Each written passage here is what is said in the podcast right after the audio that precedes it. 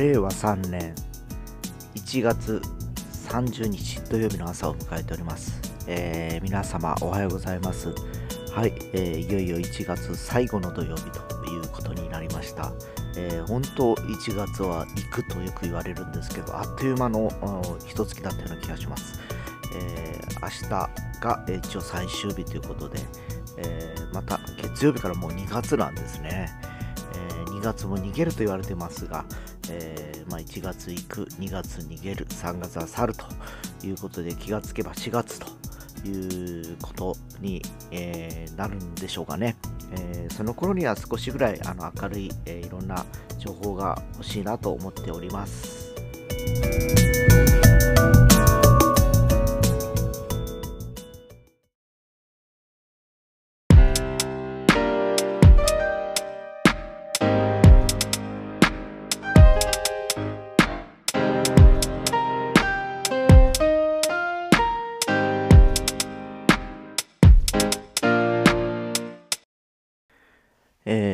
今ですね、えーちょっとお手伝いに行ってる、えー教科書問屋さんの、えー方とちょっといろいろと話をしてる中で、えー自転車の大好きなおじさんがいらっしゃいましてですね、えーロードバイクになんと160万円、えーで最近、えーマウンテンバイクを買った60万円ともう車が2台で買える2台足したら車が買えるじゃないですかという話をしてるんですけど去年まではですね普通に、えーまああの一社員でやられてて今年から食卓ってことでですね、えー去年の今頃僕もあのお手伝いに行ってて話してたんですよ。もう来年もう定年やけんどげんしようかねっていうその方がおっしゃっててですね、えーどうするんですかってもうあのなんかあのこのまま隠居するのかそれともなんか自分の楽しむのために時間を使うのかということをおっしゃっててですね。えーまあ営業やられてたから営業部で残ることも可能だったんですけど、えー物流だとか、あのーそっちの現場の方も詳しいってことでですね、え営業やったらもうやめとったと。もう突きついし体を持って。で物流の方はやっぱりどうしても立て直してくれっていうことで食卓で、えまあ、残るんやったらもうそれでいいのかなと思って残るようにしたっていうふうにおっしゃってます。でまあその方とはもう一昨年からずっと3年一緒にやってるんですけどね。もうほんと最初自転車の話で盛り上がってですね。僕がもっと自転車のメーカーにいたっていうことになると何かにつけてこれはどげんかいなとかフレンチチューブがどうかいなとかこのタイヤに変えたらどうかいなとか暇があることですね。えーいろんな話をしてきましてですね今お昼休みも一緒に食事しながらですね、えーネット見ながら、えートレックがどうだこうだピナレロがどうだこうだとかですね2人で盛り上がってたりしながらですねそこにいくつかあの同じような年齢の方が加わってきて自転車ですげえ面白いとかいなとかいう話になってですね実はですねプチブームが 起こっております。というのもですね、え皆さんご存知の通り、えコロナウイルスの影響もあってですね、えやっぱり電車バスで通勤をしたくないっていう方が今増えてきてるわけなんですね。で、どんな自転車がいいとかになって、あの、こう、あの、よくあの、ホームセンターに行ったら1万円とかで安いのがあるやんとかいう話になってですね、その都度ちょっと説明をさせられるわけです。あの、安いんやけど重いですよとかですね、クランクの BB がちょっと弱いとかですね、ちょっと専門用語を話しながらですね、じゃあどこに行ったらいいとかいなとかいう話になると、まあ本当最初サイクルベース朝日っていうお店に行ってですね、えーシティサイクルだったらまあ2、3万ぐらいあれば買えるという話をするんですね。で、僕が前いた丸一自転車でも最低3万円のラインなんですよ。っていうのは、あの、やっぱり人の命を預ける乗り物なんで、ブレーキとタイヤ、あるいはあの、ペダル、クランクとギアっていうところが、ここ要になってきておりましてですね、安い自転車っていうのはそのペダルの中のベアリングがあの足りないとかですね、えーフレームの強度が弱いとかですね。いろいろとちょっと実は問題があって問題があってですね、えーフレームって若干ちょっと歪むだけでも、あのー強度がまっすぐ走らなくなるんです自転車自体がですね。そんな話をずっと延々としておりましてですね、えー最近僕の得意なジャンルのミニベロに皆さん興味を持ち始めましてですね。えーミニベロってブリあのいろいろ高いのあると。太宰府にもドライジーネっていうお店がございましてですね、そこに行ったら30万ぐらいですって言ったら、なんでそげんするとねっていうやっぱ話になってですね、やっぱフレームの例えば合成だとか、えー結局あのその素材とか含めてですね、えーただ10年乗れば年間3万ですよという話してるんですね。で、月に行くと3000円かかんないじゃないですか。で、1日100円ぐらいなんですかって話をしてるとこなんですね。で、実際そうなんですね。っていうのは、あの、やっぱり、えー、5万円以下の、えー、例えばミニベルとかになってくると、多分5年ぐらいだと思うんですよね。頑張って。えー、で、僕が手に入れた、あの、安いミニベロも、今、あの、一応、車には積んでるからですね、一応整備はしたらきちっと動くんですけど、やっぱり経年劣化でですね、いろんな、あの、ハンドルの、あの、ヘッド部、ヘッドチューブの部分だとかですね、えーえー、あとは BB も含めて、ちょっと若干ガタが来ている感じかなというところです。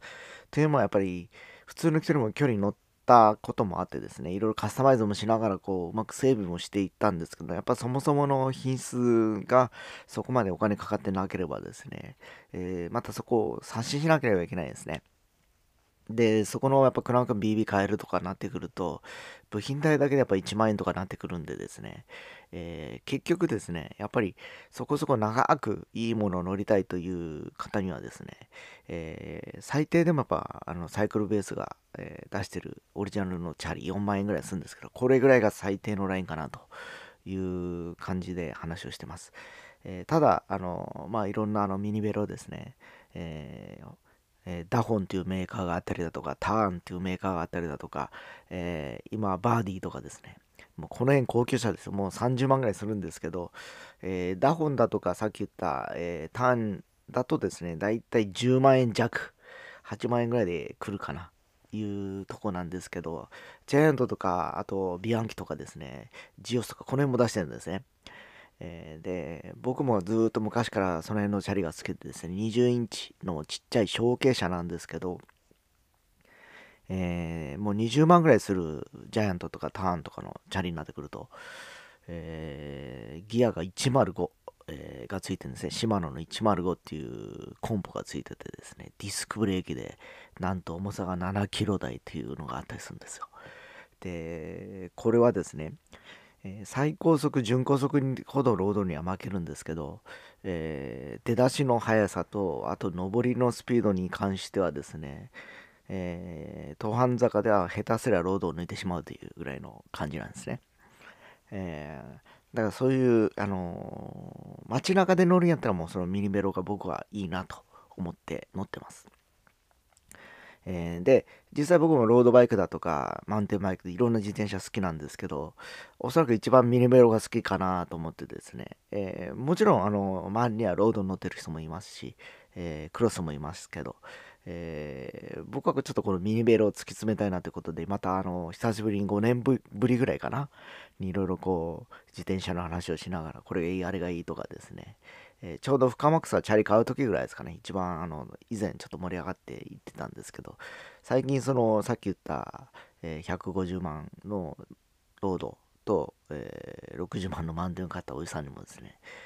ミニベロの魅力を話してると最近もう一台買おうからとか言い出してですね、で、これは土建や古建やとかいう話になってですね、あの、やっぱり取られるから怖いっていうのがあるじゃないですか。100何万とか60万とか。だけど休みの日しか乗らないっていう風になってると、家が、あの、なんちゅうかな、博多区からやったら、バスで通勤するからミニベルト来た方がですね、早着くし、早く帰れますよって話してて、やっぱそのおじさんに言って、じゃあいくらぐらいのか、もう、もういらんと言いながらですね、えー、僕がこう、これがいい、あれがいいって言うとですね、またちょっとね、火がついてですね、今あの、いろんなサイトを平休み中に見ながらですね、この勢いやったらこの3ヶ月ぐらいの中に買いそうだなと思ったりはしてるんですけど、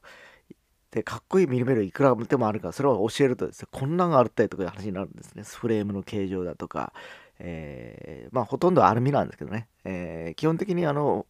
カーボンのミニベロっていうのはなくてですね、折りたたみするにあたってカーボンって難しいんで、アルミがまあ限界だと思うんですけど、えー、それでもやっぱりフレームが細かったりだとか、えー、ですかね、えー、クランクのが良かったりとかですね、するんですね。で、まあ、基本的にフロントディレイラーはついてないんですよ。あの、ミニベロっていうのは。まあ、あの、ロードレーサーは前に、前のギアがやっぱ2段ぐらいついてたりするじゃないですか。で、マウンテンバイクは3段ついてたりするんですけど、まあ、基本ミニベロはリアの、え枚数が最大11枚、105のケースだけですね、がつくって感じなんですけど、まあ、なんせ僕も乗ってて思うんですけど、軽快なんですね。やっぱり、あの、軽快車とよく言われるんですけど、で、まあ、あの、カゴもすぐつけられるし、ドルオケもすぐつけられるし、ワンタッチですぐ外したりつけたりできるっていう、この利便さ、もう、すごく、あの、役に立ってます。で、これ、ロードとかになってくると、いちいちそのパーツつけたの一時つけっぱなしとかになっちゃうじゃないですか。で、ミニベロドライバー一本持ってたら、その場で外せちゃうんです、ピッと。外すよ。まあ、フロント奥にすぐついてるステア外せや、すぐあの、えー、ドル受けも外れますしね。えー、通常つけといてどっかあの軽くしてどっか行きたい時だけ外せばいいですし僕はそういう風にしてるんですね通常は普通のまま街乗り仕様にしてるんですけど、えー、後ろもリアもフェンダーはすぐ外れるようにしてるしシートポストも、えー、まあシートポストに、えー、クッションというかですねえー、サスペンション機能を用いたあのポストに切り替えてたりしてですね、えー、軽力を測りながらこう乗ってるんですけど、えー、いろんな自分でこうカスタマイズがしやすいのがやっぱりこうミニメロだったりするんですね、えー、どうしてもロードとかクロスとかになってくると自転車に行って改造するというか、まあ、このタイヤに変えるホイールに変えるという感じなんでしょうけど、えー、僕のこのミニメロは自分で Amazon とかで例えばあのギアとか、えー、シフトブレーバーもそうなんですけどハンドルもポストも全部取り寄せて自分で取り替えれるからですね、えー、そういう楽しみもありますし DIY でやるにも面白いですよという話をしてたりするんでですね、え、久しぶりにちょっと再燃してる今日はミニベロ、え、自転車トークのうちのミニベロですね。についてちょっと話をしてみました。